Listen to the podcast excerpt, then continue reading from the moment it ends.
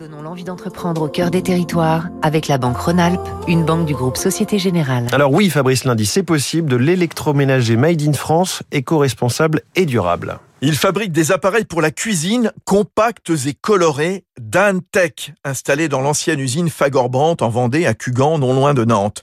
Dans la famille Dan Tech, voici les deux enfants. Bob, tout d'abord, un mini lave-vaisselle de 34 cm de large, doté d'un réservoir d'eau intégré donc peu gourmand et décliné en 12 couleurs. Le petit dernier en gestation qui arrivera dans un an, tout petit lui aussi, c'est Joe, un four combiné multifonction.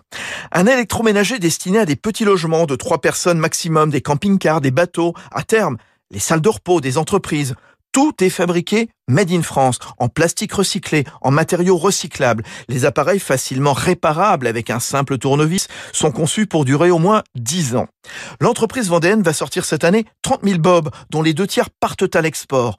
Pas de fatalité donc à la désindustrialisation Antoine Fichet, cofondateur de Dan. Avec DanTech, on veut montrer qu'il est possible de fabriquer en France euh, des objets voilà complexes, euh, en grand volume. Et on a une expertise industrielle en France qui est exceptionnelle. Il faut la préserver. Donc c'est notre rôle aussi en, en créant des, produits made in France. On crée des filières, on les préserve. On crée aussi des nouvelles générations euh, d'entrepreneurs dans l'industrie.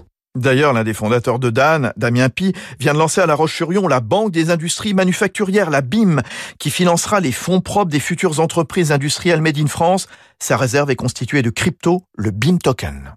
C'était Territoire d'excellence sur Radio Classique.